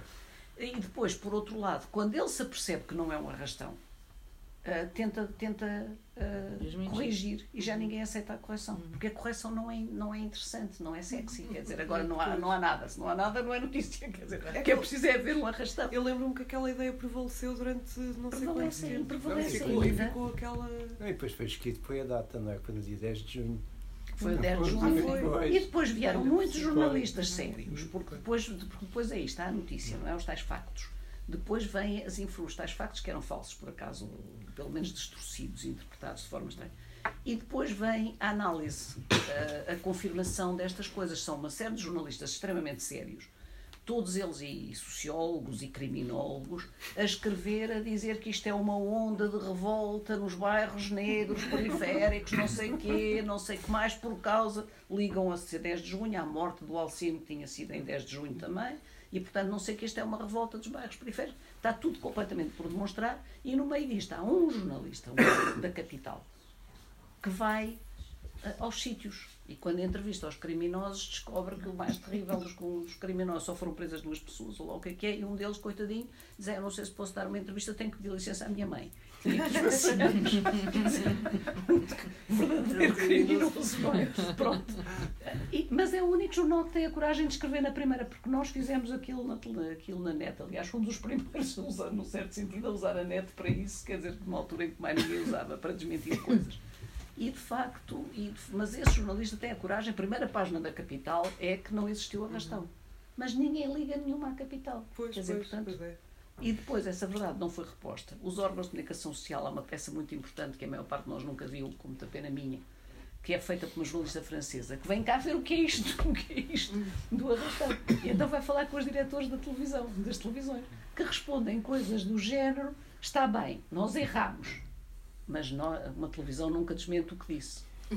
Isso é um absurdo. O que é o é critério absolutamente fantástico. E bom, é verdade, a gente errou, mas o que era importante era dar a notícia depressa, a tal questão do depressa ou corretamente dar a notícia depressa. E, portanto, nunca desmentiram. O que deu como resultado, que anos depois, três anos pelo menos depois, encontrei eu cartas de leitores à RTP a dizer que vocês voltaram a citar como exemplo o arrastão de Carcavelos no problema que houve em Louros, quando já se sabe que não houve arrastão em Carcavelos, mas vocês aparentemente ainda não deram por isso três anos depois. Mas são os, e, portanto, é, são os telespectadores que dizem, porque os jornalistas continuam a atuar como se tivesse existido arrastão. E é essa, é Mas essa aí essa muito- questão, a questão do efeito do desmentido eh, faz-me pensar se hoje, ne- neste contexto, sobretudo das redes sociais, da rapidez com que a quantidade de coisas circula, etc., se não há, apesar de, se, se este, se este tipo, se esta rapidez, digamos assim, não introduz aqui Sim. uma diferença. Que era isto. Eu lembro, por exemplo, que eh, na altura se discutia muito aquela questão do direito de resposta nos jornais, que era tinha esse efeito justamente que estavas a dizer, ou seja, tinha aparecido uma notícia sobre alguém que era falsa, esse alguém resolve usar o direito de resposta e o seu direito de resposta não tem absolutamente nenhum efeito porque ninguém lê, porque é publicado na última página, no dois dias depois, ou qualquer coisa assim, portanto aquilo que ficou foi o impacto da primeira notícia. E a minha questão é se hoje não existe, apesar de tudo, alguma diferença nesse aspecto, por um lado, porque as notícias são muito rapidamente substituídas por outras notícias, ou seja, hum, eu, estou a imaginar, por exemplo, se esse fenómeno do arrastão tivesse sido hoje, se o seu impacto e durabilidade no tempo, ou seja, eu lembro que se andou a falar do arrastão durante, durante imenso tempo. Se hoje, se hoje aconteceria assim, ou se se não era mais uma coisa que desapareceria, por mais impacto que tivesse no momento em que aparecia, passado uns dias já ninguém se lembraria disso, entre aspas. Por um lado, esse aspecto. Por outro lado, também se a possibilidade de desmentir, seja com verdade ou seja com mentira, ah, não, não tem também possibilidade de circular muito rapidamente e também, também disputar, digamos assim, o impacto né, junto de quem lê, de quem consome, etc. Se nesse aspecto não há alguma diferença para o bem e para o mal, não é? Passou a ser tudo muito mais rápido. Quer dizer, isso passou a ser tudo muito mais rápido, mas repara que, repara que as coisas também não desaparecem assim, porque as coisas têm uma ligação ou não têm à realidade. Quer dizer, tu, apesar de tudo, não fizeste desaparecer as coisas do bairro Jamaica tão depressa assim. Não estás a fazer desaparecer assim tão depressa a morte do miúdo em Bragança. Quer dizer, as coisas não estão, não desaparecem, não desaparecem assim tão rapidamente. Agora, eu acho é que as fake news, e é esse o meu medo que nós, ao falarmos tanto das fake news, ainda lhes demos mais força, eu acho é que elas criam um ambiente de. Tu deixas de ter a ideia do que é que é verdade. A questão dos desmentidos, tu tens toda a razão. Sempre foi assim: uma pessoa é insultada, diz-se que roubou não sei o quê, escreve a dizer que não foi nada disso, não sei o quê, é ao abrigo da lei de imprensa, agora já já tem que ser publicado no mesmo sítio. Ninguém leu o desmentido. Ninguém leu o desmentido, ninguém quer, ninguém quer saber. Quer dizer, é verdade que a pessoa fixa é a primeira notícia, mas eu acho é que se criou um caldo de cultura, se quiseres, em que, ele, em que a mentira passou a ser aceite eh, como uma opinião. Tu mentes sobre os factos, mas é a tua opinião. Quer dizer, mas os factos não têm, quer dizer, não é propriamente uma opinião. Eu não posso dizer que esta mesa é de pedra, porque ela, maldita da mesa não é de pedra. No entanto, a Sofia pode dizer, é porque não, eu acho que esta mesa isto é mesmo pedra, olha lá. Pronto, e há opinião. Ainda por Não, é não é, cientista. não, não é Na opinião dos cientistas. não é opinião. E depois vem os jornalistas não é um, já é Pode ser noutra língua é que se diga a palavra madeira, pedra e aí resolve o problema. Ou então Mas o vem que é isso. uma pedra, afinal? Podemos começar esta discussão. praticamente. Eu, por acaso, vi há dois dias, passou na televisão e eu estive divertidíssima a ver o, o Roma, o Roma eh, para Roma com Amor, do Woody Allen. Não sei Ai, se vocês meu, viram. em canal. Não lembro. Mas que tem, mas tem de facto essa cena do, do senhor que um dia acorda e decidiram que ele é célebre e portanto tem que dar opiniões sobre tudo. E esta questão do dar opiniões sobre tudo é uma questão extremamente importante porque, como alguém acrescentou imediatamente, a Sofia diz, é cientista como tu disseste, portanto Os cientistas dizem que esta mesa é obviamente, porque os jornalistas saltam muito do, É, do particular generalizam. para o geral, não é? Quer dizer, depois. O- o- os jornalistas, e vai à verdade, os jornalistas têm. Eu agora aqui vou, vou, vou, vou espicaçar o nosso debate, porque os jornalistas têm uma influência social reduzida hoje comparada com a que tinham há 10 anos ou há 20 anos. Há muito menos pessoas a ver jornais, há muito menos pessoas a ver telejornais, há muito menos, não é? Os- as audiências das televisões generalistas caíram eh, para todas abaixo de um milhão de pessoas, o que era uma, seria uma tragédia, não é? No- Nos anos 90. E a tragédia maior passa-se com os jornais diários, não é? O outro dia eu li o, jornal onde eu trabalhava antes dizer que agora tinham o mesmo número de leitores de papel e, e subscritores online. O que só significa uma coisa é que caíram muito as vendas em papel. Porque ah, essa igualização do, do, do número só vem por essa via e o número que era dado era precisamente esse. Ah, Portanto, estou a relativizar aqui a importância dos jornalistas e pa- para vos falar da importância que eu acho que é maior e que eh, vou explicar porque é que eu estava desatento eh, ao fenómeno das fake news. Nós vivemos em bolhas nas nossas redes sociais. Eu só aceito, eu quando usava o Facebook, só aceitava pessoas que conhecia pessoalmente, que sabia que existiam, que conhecia mesmo, com quem já tinha trocado palavras.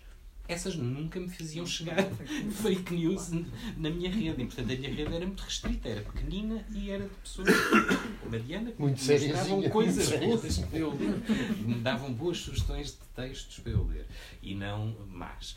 Ah, e, portanto, eu vivia aí com muita gente que eu conheço, que desconhecem em absoluto que há uma coisa chamada Grupo de Apoio ao Juiz Carlos Alexandre, que tem 120 mil seguidores e que todos os dias publica mais de 100 notícias falsas. Somam alguns jornalistas da televisão e dos jornais. Muito provavelmente, claro. Não, isto cria um senso comum. E, e cria um senso comum. Aliás, os programas da RTP que têm ah, um programa de debate político, depois no fim têm, e no Twitter o fulano está a dizer que não sei o quê. Metade das contas das redes sociais são contas falsas, não existem, não são Não pessoas, são agências de marketing, eh, partidos políticos que criam, põem lá uma fotografia que tiram de uma agência de modelos ou da Sofia Loren, como eu já apanhei, ou de qualquer pessoa que possa passar por pessoa e debitam a opinião. E, portanto, o que haja um programa na RTP, estou-me a lembrar de um, da RTP2, de 3, que depois dizia agora vamos lá ouvir os nossos telespectadores no Twitter. Que- que é, é o disparate absoluto, é o mesmo que dizer agora vamos ouvir os fantoches que estão ali no, no teatro chinês, não é? Ah, que opinião é que eles têm sobre isto? O- o- o- a- a, mecânica de difusão de campanhas de propaganda. A propaganda também sempre existiu e também sempre teve um papel e eu faço propaganda jornalística hoje aqui convosco. A, a- a- a- a capacidade de se montarem campanhas de propaganda desta forma pode pura e simplesmente curto-circuitar até a importância que o jornalismo tem para a difusão destas mentiras. Ou seja, eh, os jornais podiam ser todos excelentes e as televisões maravilhosas e, e estarem a funcionar muito bem e terem métodos fantásticos de verificação de factos, e isto chegaria sempre a mais pessoas. Há um exemplo que eu acho que é sarcástico o suficiente para vocês perceberem o que eu estou a dizer. O Correio da Manhã faz aquelas manchetes, não é? Nós todos temos provavelmente uma opinião próxima sobre o que é que elas interessam às nossas vidas e à nossa sociedade. Estes sites de mentiras copiam a manchete do Correio da Manhã e têm muito mais audiência do que o Correio da Manhã. Isso é notável. Mas isto leva-nos a perceber o alcance que estes sites têm, que esta capacidade. A maior parte deles pode não ter uma, um interesse político sério ou podem ser apenas para ganhar dinheiro. Mas que têm uma capacidade de chegar a muita gente tem, e tem uma capacidade de mudar a forma como nós discutimos as coisas. Porque isso já me aconteceu. eh, estar a, a falar com pessoas que tinham uma visão completamente distorcida sobre coisas óbvias. Tipo, uma das mais recentes foi aquela de que o Primeiro-Ministro estava de férias durante Pedrógão. Eles conseguiram instalar Sim. a ideia de que o António Costa estava de férias durante Pedrógão. É uma coisa fácil de desmontar. Ele estava lá, não é? No dia a seguir, com a ministra e não sei o quê. Nós vimos as imagens na televisão. Mas a, a ideia de que ele estava de férias é generalizada para uma grande parte da população. Ah, e nós temos que ter um, um mecanismo de autodefesa em relação a isso. Eu aqui falo apenas na regulação das redes. Acho que se o Facebook e o Google e as suas outras ah, empresas fazem são neste momento a, a principal fonte de informação dos cidadãos em Portugal e na Europa, elas têm que ter regras como os jornais têm, não é? Nos jornais ainda temos o direito de resposta. Eu lembro-me que o público fez uma vez uma coisa engraçadíssima e que eu aplaudi muito, que foi fazer o, o, o, a retificação da informação falsa na, na manchete. Uh, usou a manchete para, para dizer que tinha errado na informação anterior. Uh, é claro que isso não é o, não é o correto Normal. e o normal. Uh, mas ainda temos isso e podemos fazer queixa de jornalistas, as queixas não dão em nada, podemos recorrer à ERC, estava a dizer à Diana que a ERC acabou de legalizar um site fake news como título, como título uh, de informação geral que não emprega um único jornalista. O quê? Sim. Eu não sabia também que a ERC Eu, eu não vos posso dar grandes detalhes sobre isso porque a notícia ainda não saiu, mas, uh, mas, Não, mas mas a eu ERC quero- legalizou um furo. título de fake news uh, como que é uma espécie de Breitbart online português chamado Notícias Viriato. Ah, assim qualquer. Ah, é? A ERC legalizou Esse- isso como título esse. de informação. Ah, tu conheces o Notícias Sim, sim, há dias vi uma notícia, já me não lembro qual era, mas. Eles Passei a conhecer há dois dias. Exatamente. Que andava uma. Sim, Sim. por causa da história do, Sim, do na, Mamadou. na, na manifestação. Na manifestação. Nunca Ah, tinha ouvido falar. Portanto, podemos recorrer a isso tudo para obrigar os jornais a fazer melhor. O efeito disso é pequeno ou nenhum. Contra isto não temos nenhum mecanismo. Nenhum mecanismo. São sites que estão criados fora do país, que estão em- anonimamente registados. Há uma belíssima ideia na, na, na internet que é a do anonimato, que é ao mesmo tempo uma péssima ideia, porque o anonimato é muito bom para nos defender de regimes opressivos, mas não é nada bom para nos garantir a transparência na forma como, como lidamos com as coisas. Ah, e o Google e o Facebook fazem dinheiro com isto só. Quer dizer, eu vejo o Zuckerberg a ir jantar com o Trump e a recolher dinheiro para o Trump. Há ali mais qualquer coisa de certo. Mas eh, ao mesmo tempo que nós estamos a não prestar atenção a isto, estamos a deixar que o Google e o Facebook consigam ser maiores, mais importantes, hegemónicos na forma como dominam a nossa informação privada, e isso é a parte fundamental, e isso tem consequências democráticas sérias, porque quando eles sabem perfeitamente que eleitores, eh, quais são as características principais dos eleitores que são decisivos numa determinada votação, eles podem criar campanhas ou podem potenciar campanhas de operações psicológicas sobre esses eleitores, eu creio que aí temos um problema sério, muito sério. Acho que temos, mas também acho que é uma coisa que nós se calhar não fazemos todos. Eu bem sei, eu bem sei que, por exemplo, que os jornais, que, que é- é um problema de dois bicos, porque obviamente os jornais ganham por terem assinantes. Eh, E como estão cada vez mais na net e menos compradores em papel, é natural que ganhem por ter assinantes. Mas, mas também é extremamente importante que se possa utilizar os Facebooks, as mesmas estruturas, para replicar os artigos dos jornais. Eu, por exemplo, fico muito espantada, porque eu só ponho no meu Facebook artigos de jornais, de jornalistas que conheço não sei quem, não sei o mais, ponho-os lá. E para meu grande espanto, vão uma série de pessoas copiar muito contentes porque não tinham lido no jornal. Quer dizer, eu digo, porquê que não vais ler no público diretamente ou não vais ler no Diário de Notícias, etc. No entanto, apesar de tudo, acho que é mais importante replicar, porque depois as pessoas, o que é engraçado é que replicam outra vez, não sei o que é que é esse efeito que, que de facto as, as redes sociais têm. Eu peço, eu peço desculpa, mas as notícias meteorológicas, por vezes, estão reservadas aos assinantes. Pois estão. E, portanto, são notícias de se interesse público, é. fornecidas pelo Estado, e que, no entanto, a gente tem que pagar para as ler. Portanto, é natural que depois não se leiam. Sim. Pois. Por isso que pagar da fosse sua papel também, é? Pois, Pois, tem sempre que pagar. exatamente. Você já leu cinco por mês, agora tá. Mas em papel, em papel, apesar de tudo, pagavas por um jornal inteiro. Quer Sim, dizer, e aqui, sim, é verdade, aqui é um sim. bocadinho, é um bocadinho diferente a coisa. Agora, eu acho que vale a pena nós replicarmos as coisas. Por exemplo, eu que fiquei, para mim foi uma surpresa absoluta, eu não percebia nada de internet. A história do arrastão. O arrastão teve num instante, assim, num instante, quer dizer, até ao fim daquela semana, aquele que foi o domingo, a coisa que vale foi num feriado, e depois, até ao fim dessa semana, teve 10 mil downloads numa altura em que não havia propriamente downloads. Quer dizer, e teve, e depois aquilo continua a multiplicar-se, não sei o que mais. O filme, estás a dizer? O filmezinho. E passou a ter, e por exemplo, é estudado, coisa que para mim me espanta muito, é estudada em não sei quantas universidades. Onde é menos estudado é em Portugal, parece-me a mim. Porque de resto, Israel pede cópia, Jugoslávia pede cópia, não sei o quê. Quer dizer, e nós com certeza está lá, que é está lá que é é É uma. Mas vocês, vocês podem. Vocês podem, é, é, podem copiar. Mas acho que esse, que esse é um aspecto, esse é um aspecto, é verdade, é verdade que é um aspecto extremamente importante e que levanta outro, que, outra questão, eh, que, sobre a qual eu sei muito pouco e devia saber um bocadinho mais e não sei o quê, que é a questão de como é que vamos financiar, eh, como é que é possível financiar os, para que continuem a existir jornais, porque depois há essa coisa que é uma vitória muito grande, não é das fake news, mas é de uma certa opinião, que é a tal, a tal questão contra a política, a desconfiança da política. Eu, por exemplo, é uma coisa que me insulta, trabalhei não sei quantos anos na RTP. Tá, a RTP fazia coisas daquelas, quer dizer, não podes dizer, o pivô podia-me vir dizer aquilo, mas a verdade é que a pessoa tinha uma liberdade de escrita e de trabalho bastante grande. Eu tenho, lamento dizer, quando era presidente do sindicato fui à SIC e perce- percebi-me que gente que na RTP era altamente contestatária, quando chegou à SIC calou.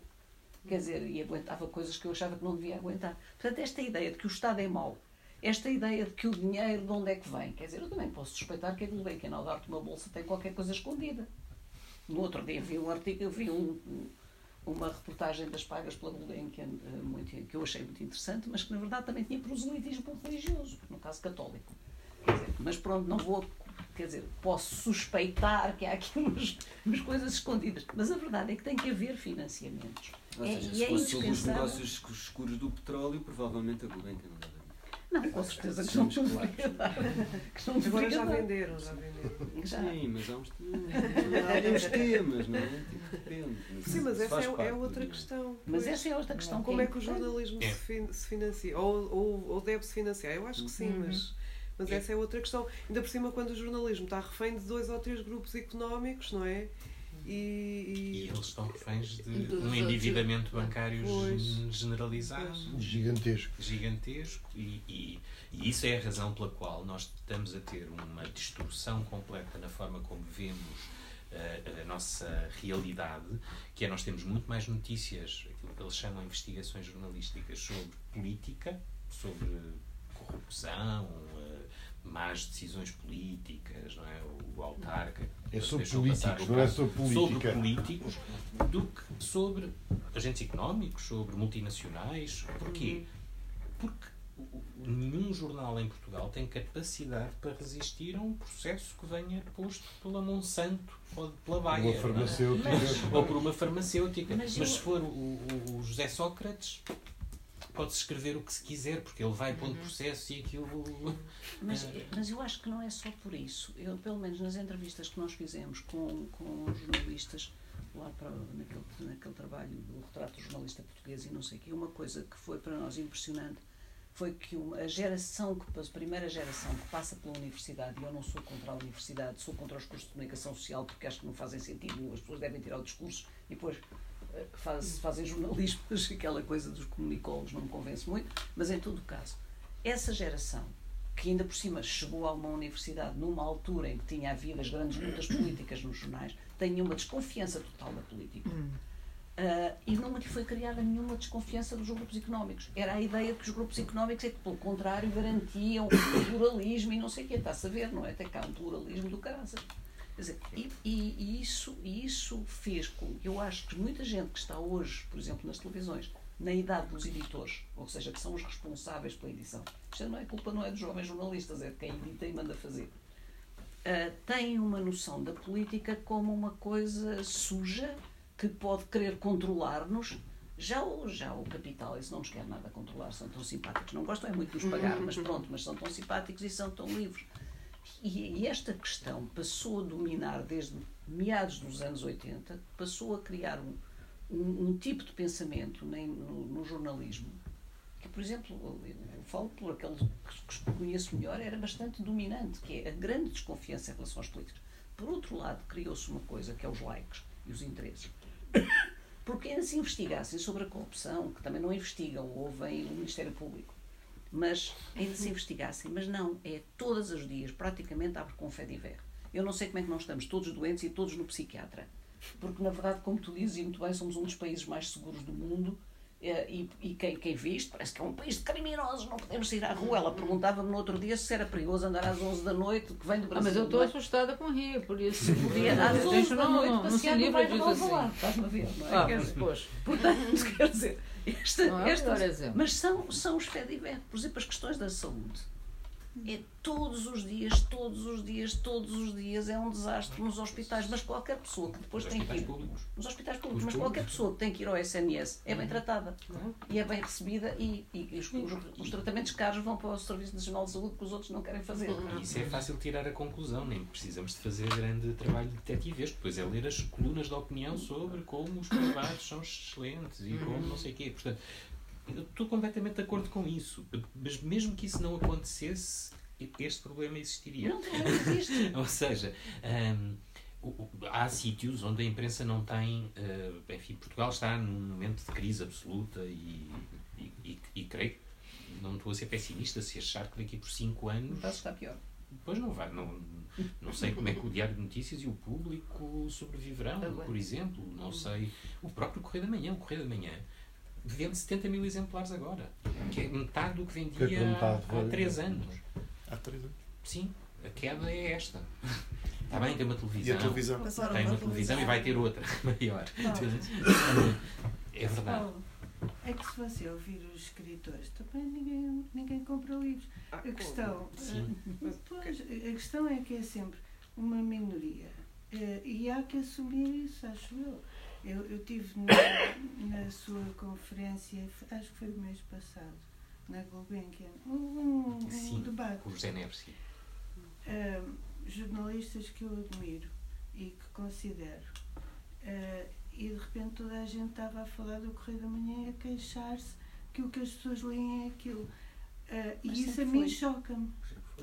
Porque se querem ser como o Correio da Manhã, então não vale a pena, porque já lá está. Quer dizer, é preciso ser suficientemente mau, então já há quem seja. Baixar o nível não vale a pena. E assumir que há uh, meia dúzia, não, meia dúzia é, é muito negativo, mas que há um número reduzido de pessoas que lê. E, e essas pessoas interessam-lhes a, a credibilidade de quem escreve.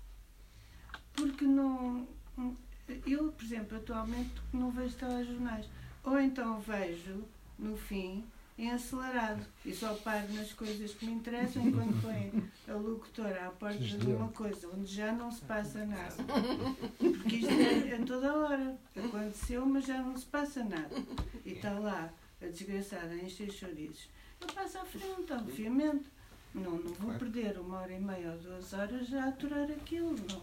Mas há a questão da subsistência, não é? Como é que eles economicamente têm que, têm que ser sustentáveis? Ah, pois, como é que a cultura, Ou seja, como é que o como é público que e o diário de cultura notícias. vive, ah, se calhar Eu acho que Daí a questão com, do financiamento. se A calhar Diana- a Diana estava a dizer que- financiamento estatal, Com muita razão, sim. O, o apoio público, que não precisa de ser o apoio público direto, como em França, ao, aos jornais, Estado francês continua a pagar por tiragem por exemplar, eh, garantindo que jornais como o Do Humanité ou, que- ou consigam ter os uma receita. partidos são subsidiados É? pelo Estado. O que a Figaro cultura tem é 6 milhões subsidiada de euros Estado. ano. Porque se é um serviço público e é importante para a democracia, e eu acho que é, e, e, e acho que é, então realmente não, tem, que ser, tem que ter alguma forma de apoio estatal mínima, básica, para poderem sobreviver.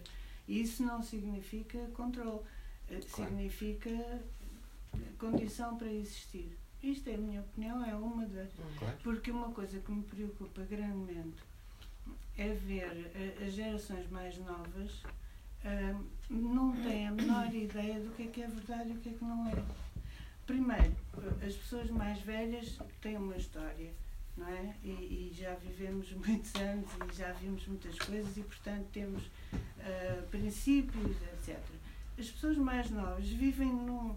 são bombardeadas com informação, muito dela falsa, e a certa altura não sabem onde é que estão, o que é que é, o que é que não é, e, e, e votam. Não é? Mas isso não é. Ou não votam. Mas em Portugal já Não houve financiamento do Estado para jornais. Eh, Nos anos 70.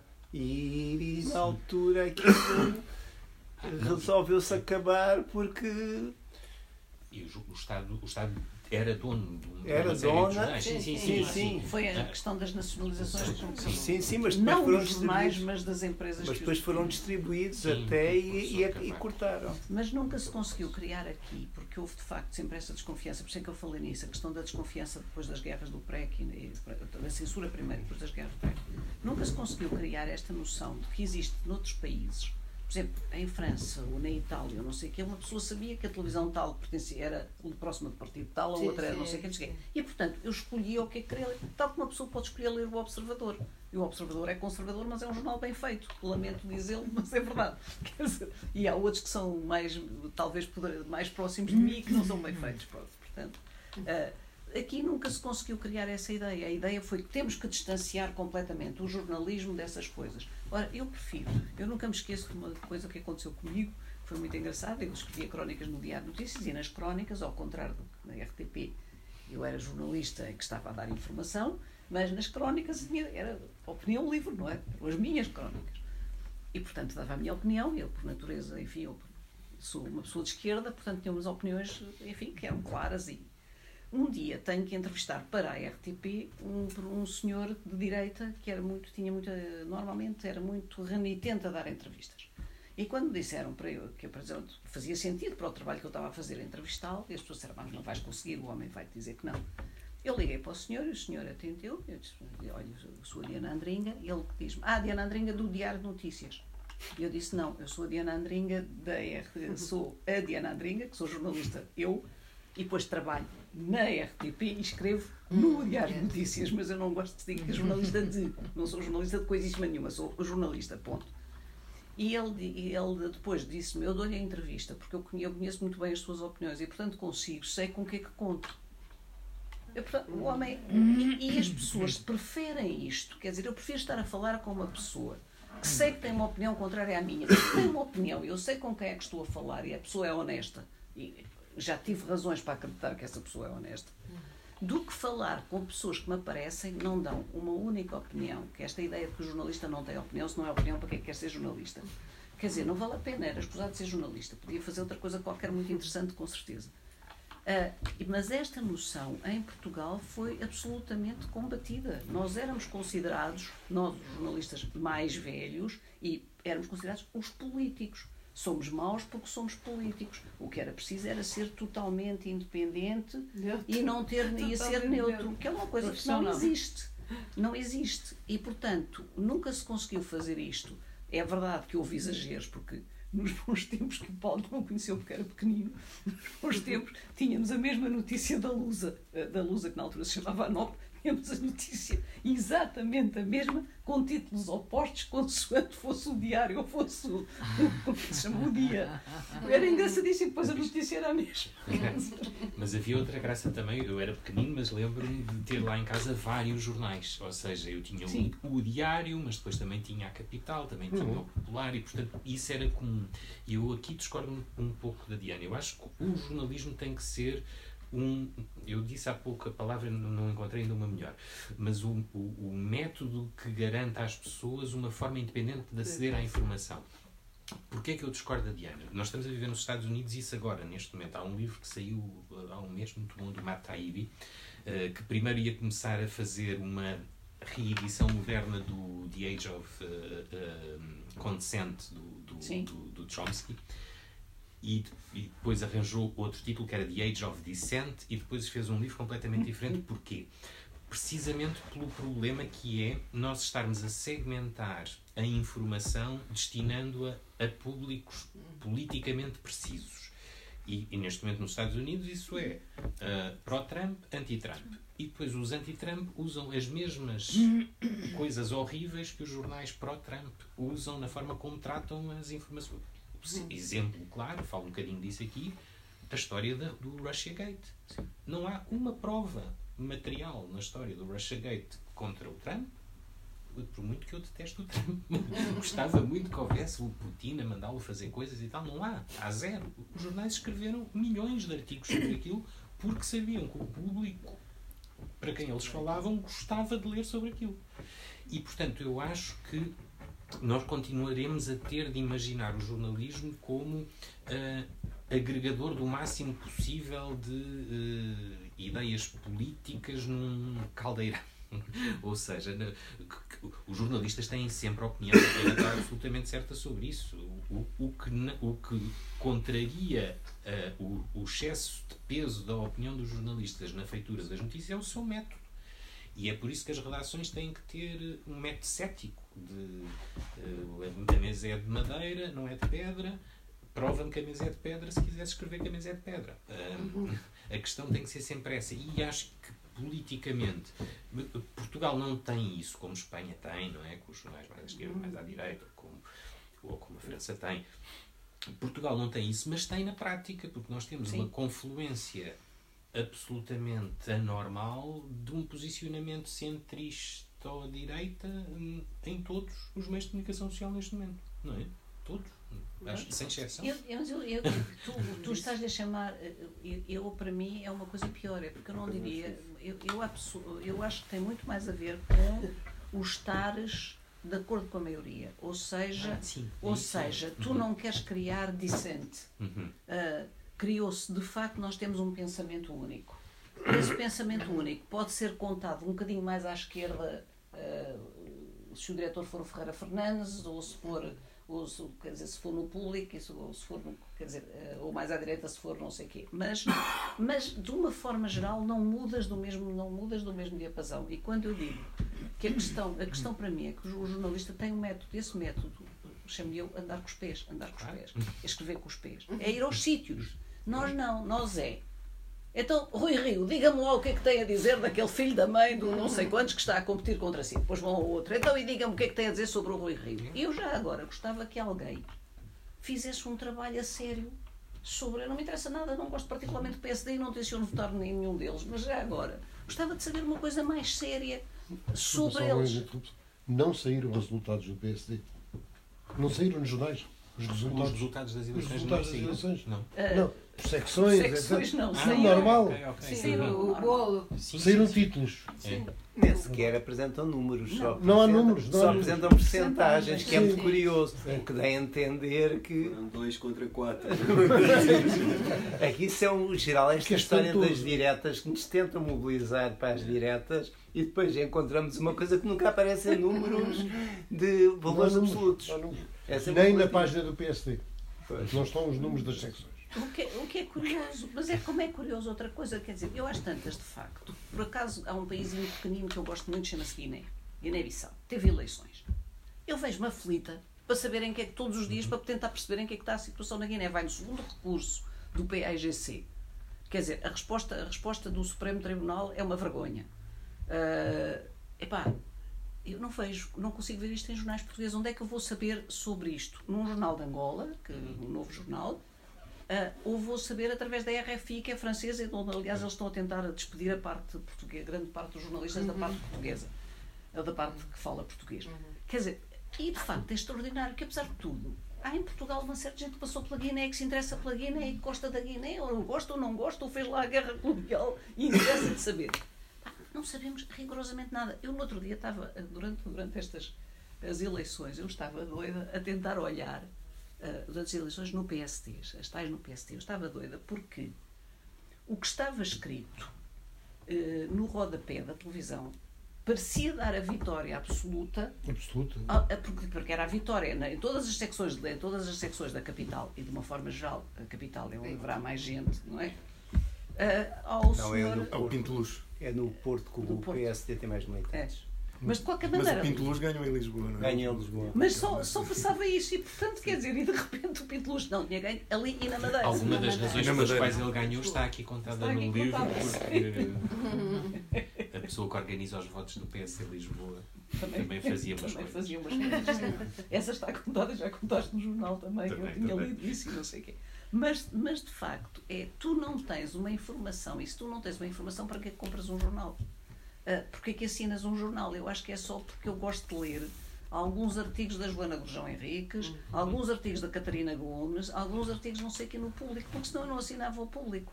Porque eh, para informação, ah, eu lamento dizer, a grande coisa do Correio da Manhã, e eu não, não sou propriamente uma leitora a ser, mas é que a Correio da Manhã, quando começou, tinha notícias. Era bem escrito e tinha notícias. Duas coisas que são Era a fundamentais. agência direta. Era, pois, mas quer dizer, porque de resto, porque de resto a sensação que eu tenho é que eu leio e não fico a saber nada sobre o mundo. Quer dizer, se tenho, eh, é tão sobre internacional, é tudo Não, de uma é. pobreza. Nós transformamos os nossos jornais numa coisa completamente jornais e telejornais então muito mais em jornais, mas depois como todos se copiam uns aos outros, numa coisa completamente paroquiana. A maior parte das vezes parece que estamos a jornal de ler bairro. É um jornal de bairro. Não, mas fala-se onde há interesses, porque há pouco tempo houve grandes inundações em Angola. Eu soube isso pela Telesur. E morreu muita gente. Quando foi em Moçambique, falou-se. Agora temos que perceber porquê. Pois. E obviamente nós não temos informação completa, mas quando eu sou. Eu mas em Angola não se fala uma notícia de Angola. Não há uma notícia. Não, não há. E depois há uma forma também de encarar a realidade, que essa é outra coisa que é terrível nos jornalistas, que é, por exemplo, a última, a última, o último grande acontecimento sobre Angola, que é Isabel dos Santos declarar que é candidata a presidente. É falso! Pode Foi o jornalista que lhe perguntou, caraças! Não, ainda por cima, em cada jornal aparece um, um- um ano diferente. Um é em 2022 e outro em 2027. E eu ouvi ela em direto, eu não ouvi ela uma única vez dizer quando é que era a data. Diz que colocou a hipótese de se candidatar. Não, foi-lhe colocada a hipótese e ela foi respondeu sim, é uma hipótese. Mas num jornal. Ela e a Cristina Ferreira, mesmo. Em 2022 e depois 2027. Portanto, a partir de. não fazer contas, mas com base em quê? Não, é? Não, não, 22 é em seguida. Pois, pois, será-se a seguir. E o outro deve ser porque o outro não se vai candidatar daqui, daqui a sete anos. Mas Eu posso só fazer.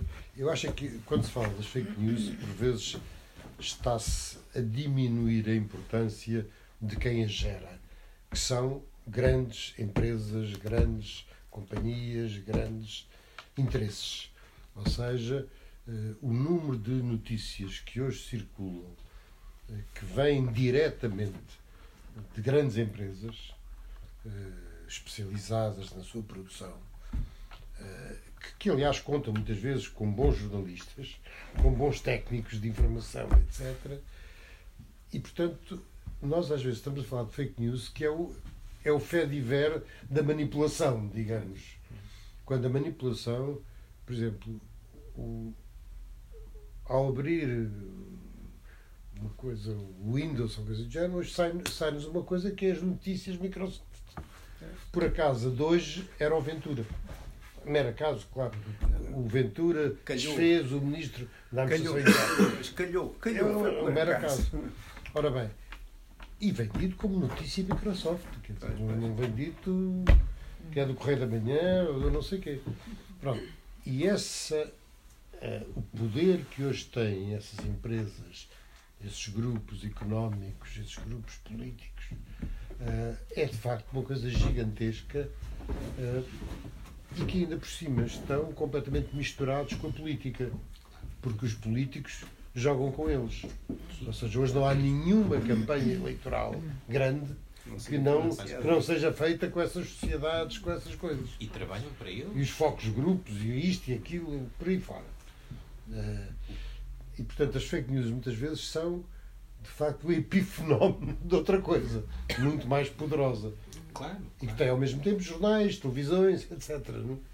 Ah, Sim, p- p- porque combatem todos por uma coisa que é, a Diana já falou disso, que é perigosa, que são os cliques, os likes e a, a gestão, a gestão desse, da, da, da- da celebridade no espaço público. Não é? mas, esse ponto é muito importante. O, o responsável pelo Facebook é o Nick Clegg, que foi vice-primeiro-ministro. Foi o vice-primeiro-ministro responsável pelo Brexit nos tempos do referendo. o, o, o- o responsável do Google pelas políticas públicas é um ex-assessor do John Kerry nos Estados Unidos. Exatamente. T- estamos a falar deste nível de relação direta e, e- e isso é muito preocupante e, e explica bem porque é que é, é impossível regular este tipo de, de- de grandes plataformas porque Pouco depois, é de- demasiado. pouco depois de sair de Primeiro-Ministro, eh, o. Como é que chamava o tipo inglês? O John, o, do Partido Trabalhista, da terceira via, o, Tony O Blair. Blair. o Tony Blair, estava em Timor a vender armas. Sim, sim, sim. Só. Sozinho, com um guarda-costas. E ao que eu, eu perguntei ao Xanana Guzmão o que é que aquele gajo está cá a fazer. Está a vender panelas. Essa é a parte mais gira eh, e também resultou de uma grande discussão com um outro camarada meu grego, porque eu não sabia nada da história. Porque quando me falavam da Cambridge Analytica, eu acharia que a Cambridge Analytica era uma coisa Não. dominada pelos russos, não é? Assim, muito- Não, a Cambridge Analytica é um, foi, foi um, é um microcosmos de uma grande empresa inglesa que foi criada por um ministro da Defesa inglês e que trabalhava para a NATO. E que trabalhava para a NATO na Ucrânia. Portanto, é totalmente contraditório imaginar uma empresa Sim, eh, que está ao mesmo tempo a, a- a trabalhar para o governo ucraniano contra Moscou e para, para o Donald Impossível Trump. a não é, impossível não não é. é impossível. Uns pagam em rublos, outros pagam em dólares. Não, mas há um aspecto que é muito que, eu- que tu falas muitas vezes e que é, que é aspecto e que começa tudo aí também, é a facilidade com que as pessoas vendem a sua, eh, a sua informação sem reparar, como tu dizias há bocado, não é? Damos-lhe os cartões de multibanco, damos as coisas todas que se calhar não dávamos aos nossos melhores amigos. E é esta sensação do Big Brother is watching you, quer dizer que tu a cada momento a tua informação está a ser recolhida e qualquer um de nós sabe disso. A coisa mais evidente é que vais consultar um site sobre qualquer sobre uh, se tens dores de cabeça no- a partir dos dias seguintes vais receber não sei quantos anúncios em português, isso. mesmo que seja no meio do Le Monde ou no meio do New York Times, aparecem anúncios em português sobre comprimidos para as dores de cabeça. Claro, ou aquele tipo já pesquisou 10 vezes como é que é o divórcio, ou, ou aquele já pesquisou 10 vezes outra coisa ainda mais estranha e que, que é uma informação que é usada contra nós. Nós, nós, achamos, nós vivemos com a simplificação. É evidente, eu tenho uma conta Gmail. Posso ter lá 500 milhões de mails com anexos e aquilo não rebenta, porque é excelente e é gratuito. Não é gratuito, não é? Eu é que tenho a, a convicção É, é. errada de que é gratuito. Ou Não, o eles, vendem, eles vendem de caro. Vendem caro, claro. O Facebook eu não uso, mas tenho lá porque sei as datas de aniversário de algumas pessoas e algumas só comunicam comigo por ali, por mensagens e não sei o quê. Mas é é tudo uma grande simplificação da nossa vida, só que nós estamos a vender, estamos a vender barata essa simplificação. Não, é, é preciso é pôr o isco, não é? Pois. E já estamos. Não, Não, mas é isso preciso só já pôr o isco. Temos o isco completamente. Agora é preciso pensar como é que podemos uh, furar o isco, ou seja, ou seja, se calhar temos todos que aprender alguma coisa sobre algoritmos. Uh, não, não devo ser eu que nunca na vida percebi aquilo, mas de qualquer maneira, uh, de qualquer maneira, eu acho, eu acho é que é preciso termos um- uma ideia política para o combate, quer dizer, e não esta ideia de que algures há, uma, há alguma coisa que nos manipula, e, por exemplo, aqui tem os dados concretos de gente que te manipula, mas a verdade é que somos nós que queremos ser manipulados, quer dizer, ou que aceitamos ser manipulados desta, destas formas, quer dizer, e isso era muito importante. Há bocado falou dos jovens e os jovens não saberem ah, o que é que é verdade e o que é que é mentira e não sei o que mais. Eu acho que talvez um- uma das coisas que mais me assusta é a facilidade com que os vejo todos sempre ligados ao telemóvel. Mas é aí que apanham a informação, ou seja, os títulos. Mas os mais velhos também. Sim, mas, mas eu tenho dúvidas que isso também não é. Pode haver gerações que são mais críticas, mas eu dá-me a ideia que também, quando nós éramos jovens, também engolíamos muita coisa, porque quando nós vi- porque o, o soft power sempre existiu. Com certeza. Pois, porque quando nós vemos um, um filme Hoje é só mais rápido. É, evidentemente. Porque nós aí também temos um- a tendência de olhar para os que vêm a seguir a nós como coitadinhos e se calhar. Não, não é a questão, não é a questão do coitadinhos, mas é a questão de que para mim não é uma extensão, apesar de tudo. Ainda me surpreendo quando me acontecem coisas como esta de me aparecer um anúncio de uma coisa que, que eu consultei três dias antes e quando é na mesma, ainda quando é no mesmo suporte, ainda entendo, quando é em suportes diferentes, tenho dificuldade em entender. Ou desde, Ah, desde que o IP seja Às o vezes mesmo. vocês são são diferentes. Basta o IP, basta o Agora, IP ser o agora, de mesmo. facto, agora, de facto, obviamente, se isto simplifica a nossa vida, aos jovens simplifica muito também e usam mais, porque têm mais jeito, é para teclam uma velocidade que eu não sou capaz de teclar, eu levo ali que tempo e eles estão, tuca, tuca, tuca, pronto. E, e não é tanto a questão do que, do que lhes é vendido, é a questão do que eles estão a vender deles próprios. Quer dizer, é a questão, é a questão das informações que eles estão a passar sobre eles e que se podem tornar a meu ver, extremamente perigosas, como as nossas também. Quer dizer, porque por vezes venderem-nos um Benuron não faz muito mal, Agora, as outras coisas que nos aparecem, eh, essas podem, essas podem ter relações eh, bizarras. Sim, mas há pessoas também crescidinhas que pela celebridade vendem-se por pouca coisa, porque eh, isso não me parece. O que eu acho que nos jovens há minorias, como sempre houve em todas as gerações. Eh, o que acontece é que depois há fenómenos sociológicos que permitem que eles. Seja mais rápido. Mais rápido não, pois. Porque eu, essa ideia, os jovens. Continua a haver jovens muito criativos e, Ah, já- certeza. e muito críticos. mais do que nós. E há boas Sim, sim. notícias. Não, nem estou a dizer criativos no sentido de terem um sentido crítico e. Mas aí- eu não estou a dizer mal dos jovens, antes pelo Claro. contrário. Nem eu. Ah, não, mas eu também não estou a dizer Os jovens têm muito menos contas de Facebook, por exemplo. A a questão é que Têm de eu- Instagram eu- e a eu-